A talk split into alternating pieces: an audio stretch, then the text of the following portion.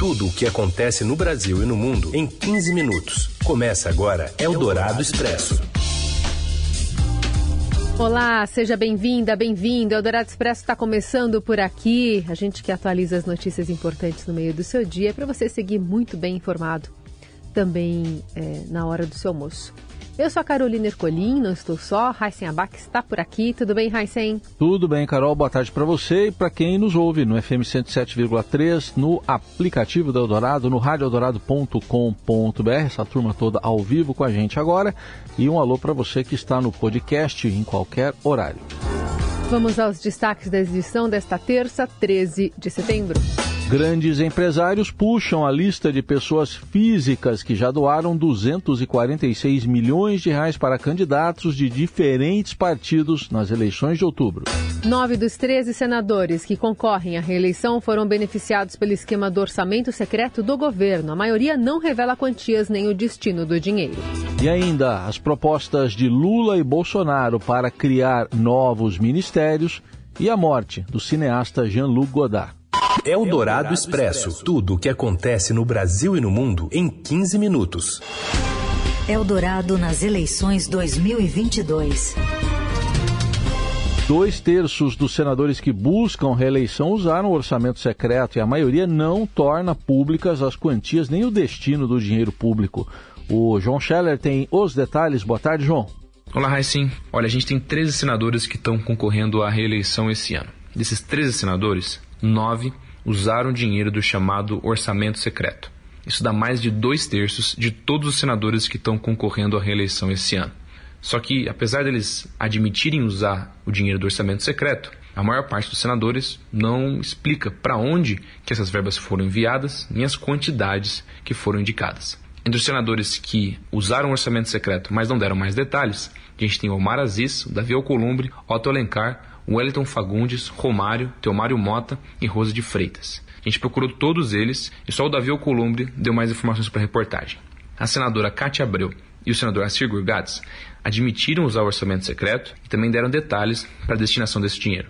A Cátia Abreu indicou 29,3 milhões e o Assir Gurgatz 35,6 milhões entre os anos de 2020 e 2021. O senador Davi Alcolumbre indicou cerca de 320 milhões pelo menos. Ele foi questionado pela reportagem se havia indicado mais dinheiro do orçamento secreto, mas a assessoria de imprensa não soube informar isso. Bom, a gente tem um padrão entre esses senadores que a gente consegue identificar a destinação das verbas do orçamento secreto. Em geral, esse dinheiro é enviado para redutos eleitorais, usado para fazer obras, para comprar maquinário e depois é amplamente divulgado nas redes sociais dos senadores e, em alguns casos, usado também para tentar angariar apoio para a campanha à reeleição deles. De todos esses 13 senadores, a gente tem mais dois que simplesmente não responderam ao senador Rodrigo Pacheco sobre a destinação desse dinheiro. Então, Roberto Rocha e o Alexandre Silveira. O Alexandre Silveira é um caso à parte porque ele é suplente, assumiu em fevereiro desse ano. E a gente tem ainda o Álvaro Dias e o Dário Berger, que são os únicos dois senadores que concorrem à reeleição esse ano e que admitiram categoricamente não ter usado o dinheiro das emendas do relator do orçamento secreto que consiste basicamente em um esquema de indicação de verbas públicas, seguindo critérios políticos e não técnicos. E os candidatos à presidência da República, Lula e Bolsonaro, querem desmembrar o Ministério da Economia e ressuscitar pastas de outras áreas. De Brasília, Lauriberto Pompeu. Tanto Lula quanto Bolsonaro, se forem eleitos, já disseram que vão aumentar o número atual de ministérios. Se Lula for eleito, o número passaria dos atuais 23 para pelo menos 32. Eu falei um pouco com o coordenador do plano de governo de Lula, Luiz Mercadante.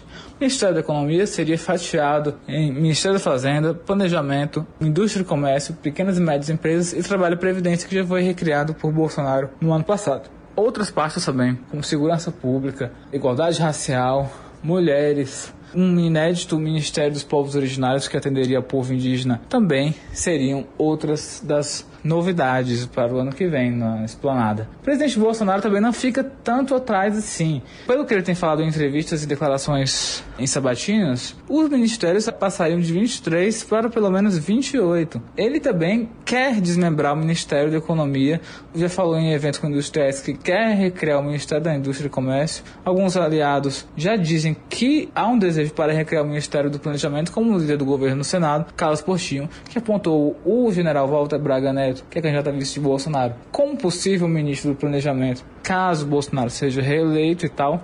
A gente também vê uma pressão muito grande desde quando Bolsonaro assumiu o governo em 2019 para recriar o Ministério da Segurança Pública. Base dele no Congresso, bancada da bala, quer muito esse Ministério da Segurança Pública e quer indicar o ex-deputado Alberto Fraga para isso. Bom lembrar que o Bolsonaro já recuou de algumas das decisões dele. Ele recriou o Ministério das Comunicações, que já estava extinto desde o governo Temer, recriou o Ministério do Trabalho e Previdência, tudo isso para nomear aliados. O Bolsonaro, em 2018, quando ele foi candidato à presidência pela primeira vez, disse que diminuiria para 15 ministérios. Né? Hoje ele tem 23. E disse que lotear ministérios era corrupção e tomou lá da cá. E a reportagem do Estadão investiga quem são os empresários que lideram as doações eleitorais este ano e para quem vai esse dinheiro. Detalhes com a Fernanda Guimarães. Boa tarde. Boa tarde, Heisen. Boa tarde, Carol. A gente acabou de subir no site do Estadão uma matéria que fala sobre as doações feitas pelas pessoas físicas para a campanha deste ano. E os principais nomes assim que mais doaram são de empresários que são bastante conhecidos. Até aqui, e esse número é bastante dinâmico, ele vai crescendo todo dia se você abrir nos dados do TSE, que vai tem que divulgar isso. Chegou a 246 milhões até agora. Os 14 que estão na frente do ranking doaram mais de um milhão. O maior doador até esse momento é o controlador da COSAN, o Rubens Ometo, que fez um desembolso até este momento de 5,75 milhões para um total de 24 candidatos. E o PSD é o principal beneficiário até agora. Logo depois, com 3,1 milhões, vem o nome que é o controlador da Localiza, o Salim Matar, que na verdade fez parte do governo Bolsonaro lá no início. Ele era responsável, vocês devem se lembrar, pelo Ministério da Desestatizações, na verdade, Secretaria das Desestatizações. Foram 27 candidatos até o momento e o deputado federal que vai disputar como deputado federal por São Paulo, do PL, Ricardo Salles, que também vocês vão lembrar que é o ex-ministro do Meio Ambiente, muitas polêmicas por trás, recebeu 8% desses recursos. Foi o que mais recebeu dinheiro do Salim até agora. A lista é bastante grande, tem uma série de outros empresários que são bastante conhecidos, como Abílio Diniz, que até o momento ele doou 200 mil para o Tarcísio de Freitas, que concorre aqui pelo governo de São Paulo, e mais 200 mil para o Rodrigo Garcia, que tenta reeleição. Mas tem uma série de outros nomes bastante conhecidos, como o ex-presidente do Itaú, Cândido Bracher, doou 1,5 milhão para 18 candidatos. Temos também o Armino Fraga, o ex-presidente do Banco Central, Alexandre Grendene, que é o dono da Grandene. Eldorado Expresso.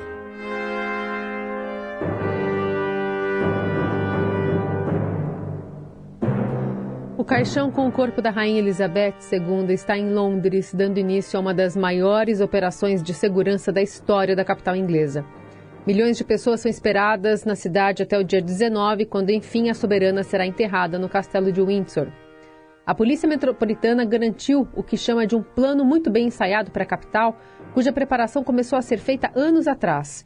A previsão é ter cerca de 10 mil policiais nas ruas todos os dias, número parecido com o das Olimpíadas de 2012. O evento anual com o maior policiamento na capital é o Carnaval de Notting Hill, com 6 mil agentes por dia. As forças de segurança serão responsáveis por prevenir crimes, gerenciar multidões e organizar o fechamento de ruas com apoio do Exército. Um dos prim primeiros atos de Charles III como novo rei foi declarar o dia 19 feriado nacional. Escolas, lojas e empresas vão fechar, o que deve aliviar um pouco o trânsito. Além disso, a família real criou um livro de condolências virtual. Nesta quarta, o caixão será levado de carruagem pelas ruas de Londres, de Buckingham até Westminster. Até o dia 19, o público poderá visitar o Westminster Hall para se despedir da rainha. Na segunda-feira, o funeral de Estado será na Abadia de Westminster, onde a rainha foi coroada em 1953 e o enterro ocorrerá no castelo de Windsor. Centenas de milhares de pessoas são esperadas em Westminster. Passar horas na fila será o preço mínimo a se pagar. Uma moradora de Londres já chegou ao local com 48 horas de antecedência para ser a primeira a ver o caixão. Ela disse à TV que pediu que as filhas levem roupas e comida. Você ouve Eldorado Expresso. Seguimos com as principais notícias do dia.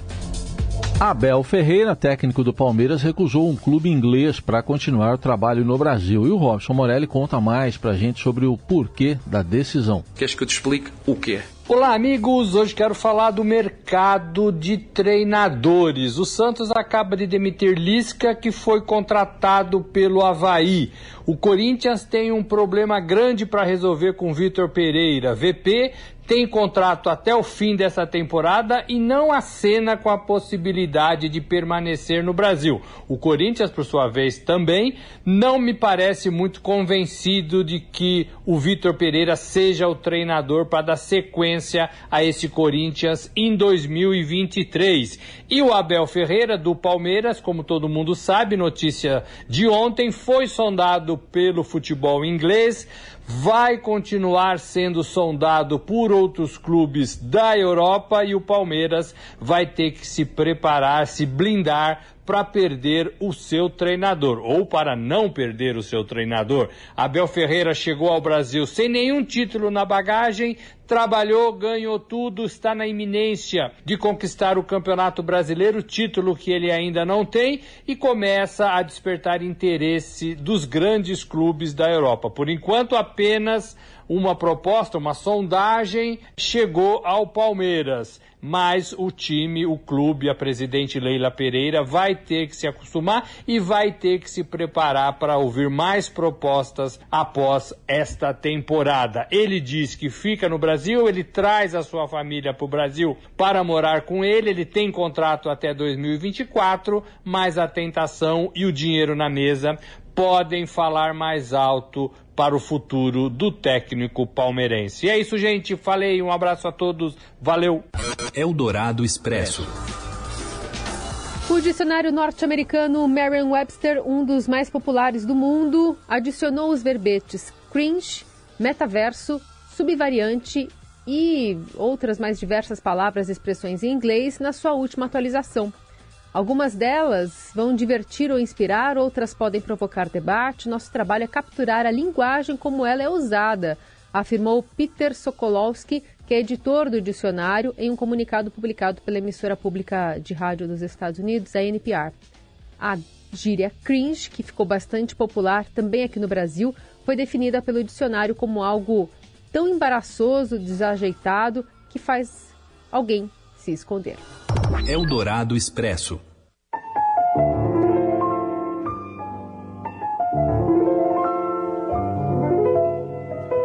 O cinema pede Jean-Luc Godard, diretor político e radical, que se lançou, né? Ficou conhecido no mundo com esse filme cujo, do qual a gente está ouvindo a trilha, Acossado, de 1960.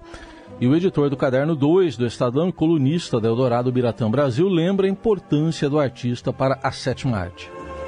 Olá, amigos. Essa terça-feira começou com uma péssima notícia para o cinema mundial. Morreu o cineasta franco-suíço Jean-Luc Godard. Ele estava com 91 anos. Segundo o jornal francês Libération, o diretor estava cansado e optou pela morte assistida. Termina assim um importante momento da história do cinema mundial.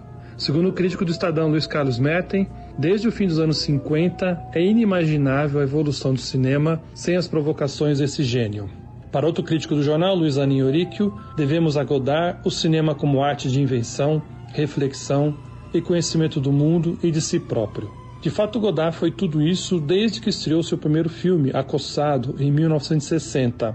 Ali ele deu um novo tom para a estética cinematográfica, rejeitando o estilo convencional de narração, usando cortes frequentes que alternavam discussões filosóficas com cenas de ação o cineasta combinou ainda referências a filmes de mafiosos de Hollywood com literatura e artes visuais. Godard soube ser também profano com Je vous Marie, filme de 1985 que foi criticado pelo Papa João Paulo II e chegou a ser proibido no Brasil pelo presidente José Sarney. Mas essa é a função da arte, contestar o que parece ser o normal, o cotidiano. E isso Godard fez como poucos. Cobertura completa também sobre essa morte né, de Jean-Luc Godard, você acompanha nos, nas plataformas digitais do Estadão, os principais filmes que ele dirigiu né, e o seu legado também para a sétima arte. Amanhã a gente volta com mais uma edição do Eldorado Expresso. Para você, uma boa terça. Obrigado, gente. Até amanhã.